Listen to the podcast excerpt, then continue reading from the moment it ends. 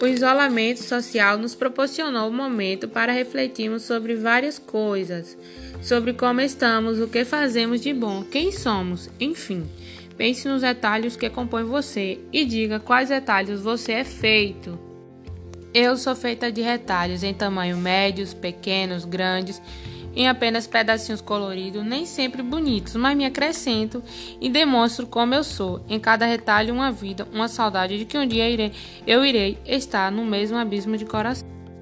Nem sempre colorido, nem sempre feliz, mas me acrescento e me faz ser quem eu sou. Você reconhece a importância da variedade de retalhos em nossas vidas?